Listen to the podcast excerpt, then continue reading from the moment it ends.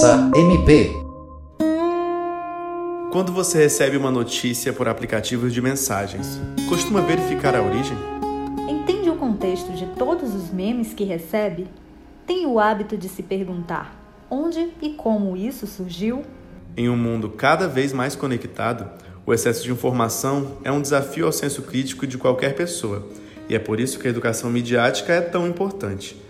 Nos ajuda a produzir, interpretar e refletir sobre conteúdos que chegam diariamente pela internet.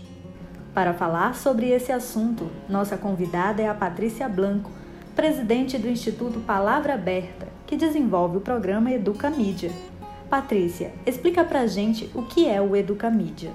O Educa Mídia é o programa de educação midiática do Instituto Palavra Aberta que tem como objetivo a defesa da liberdade de expressão e também da liberdade de imprensa, da liberdade de expressão individual de todos os cidadãos. O Educamídia nasceu da necessidade é, de formar cidadãos críticos para que possam, possam atuar de forma ética e responsável nessa sociedade conectada em que nós vivemos.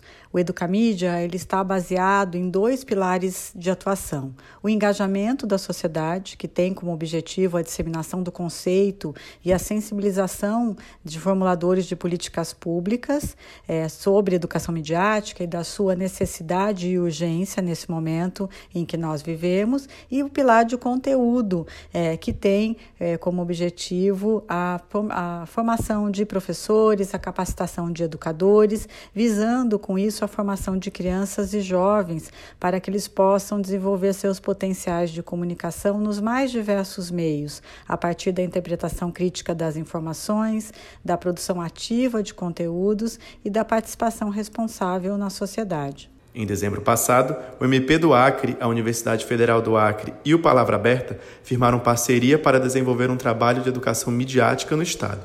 As pessoas acham que informações falsas são disseminadas por gente má, por robôs, mas são pessoas comuns, como eu e você, que espalham essa desinformação. São nossos pais, tios, colegas de trabalho.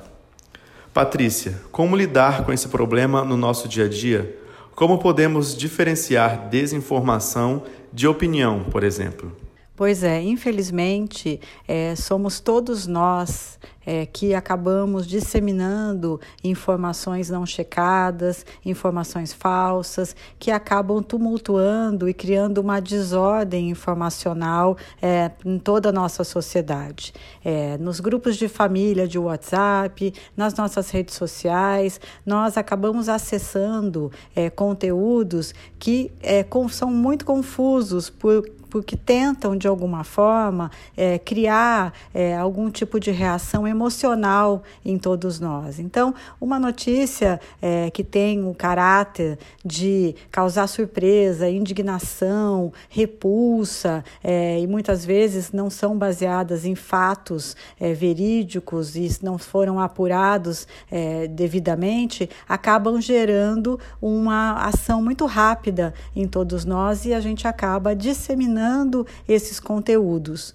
É, e aí entra é, um, uma questão que é muito importante: é que a gente aprenda a separar a identificar o que é aquela informação que a gente recebe, se é uma opinião, por exemplo, de uma pessoa, é, se é uma notícia feita é, por, pelo jornalismo profissional, por um jornalista profissional, se é uma informação vinda é, de, é, por exemplo, um órgão público. É, então, é preciso que a gente se atente para o tipo de informação, buscando é, verificar, por exemplo, a origem, a autoria, o contexto dessa informação. É, tem uma, uma frase que eu gosto muito que é: não existe opinião falsa.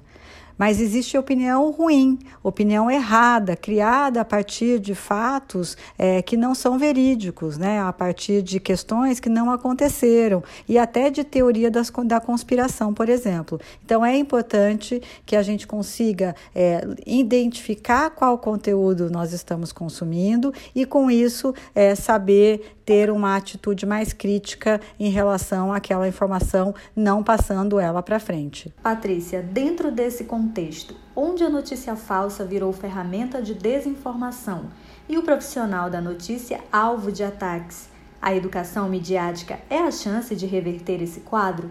Do que mais precisamos? Eu acredito que sim. A educação midiática ela tem é, como objetivo principal é fazer com que as pessoas aprendam a analisar, a acessar, a consumir os conteúdos midiáticos de uma forma mais crítica e, com isso, sabendo diferenciar entre uma informação verídica, uma informação sabidamente falsa, uma informação descontextualizada, fora é, de, de contexto no sentido de tempo é, que ele saiba é, interpretar corretamente aquela informação que ele recebe. Então, a educação midiática é uma aliada extremamente forte, é, pode ser uma aliada extremamente forte no combate à desinformação, no combate a esse ambiente informacional é, recheado de notícias falsas é, que acabam tumultuando é, o, o, o, até a, a, a democracia em última instância. Mas tumultua, por exemplo, questões de saúde pública. Quantas notícias falsas acabaram não sendo disseminadas e são até hoje, no caso das vacinas, é, nesse período de pandemia que a gente vive. Então, combater a desinformação é uma função de todos nós e a educação midiática é uma forma bastante objetiva da gente conseguir fazer isso. O que mais precisamos é de que nós passamos, passemos a reconhecer a educação midiática como um direito do cidadão, como um direito da criança e do adolescente para que ele possa ler corretamente a informação que ele recebe, para que ele possa aprender a produzir a partir de toda essa ferramenta é, que a internet nos trouxe, a produzir corretamente é, as informações e a se, se expressar melhor. Isso ajuda, por exemplo, na sua autoexpressão. E com isso, é, ele parte para o terceiro pilar da educação midiática, que é a participação cidadã, ética, responsável, sem disseminar discurso de ódio, sem passar é, para frente uma notícia é, inverídica, fora de contexto, e com isso ter uma, uma, uma participação mais ativa na sociedade. Nesse contexto, Patrícia, qual a relação entre educação midiática e o exercício da cidadania? Nós acreditamos que existe uma relação direta entre o aluno educado midiaticamente e o exercício pleno da cidadania.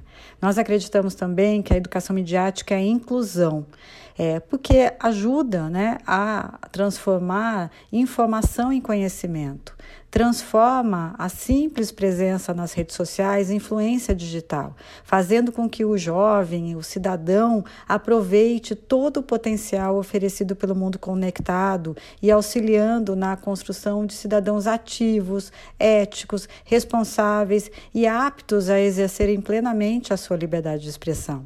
Nós acreditamos também que a educação midiática ela tem que ser encarada como um direito de todos. Porque, como diz o especialista Paulo Celotti, responsável pela, é, pela área de educação midiática na comunidade europeia, é, ele, ele acredita que no ambiente atual e diante das inovações esperadas, não é mais uma vantagem ser midiaticamente educado. Ao contrário, é uma desvantagem debilitante não ser. Portanto, é, encarar a educação midiática como um direito, é, como um fator de inclusão, como um fator de cidadania, é fundamental para que a gente possa ter uma sociedade mais ética, mais responsável nesse mundo conectado. Para encerrar, vamos deixar algumas dicas para você identificar notícias falsas. Não leia apenas o título, verifique a fonte e se ficou em dúvida, não compartilhe. Você ouviu Conversa MP, uma produção do Ministério Público do Estado do Acre. Apresentação: Ana Paula Pojo e Tiago Teles. Produção: Eduardo Duarte. Direção: Kelly Souza.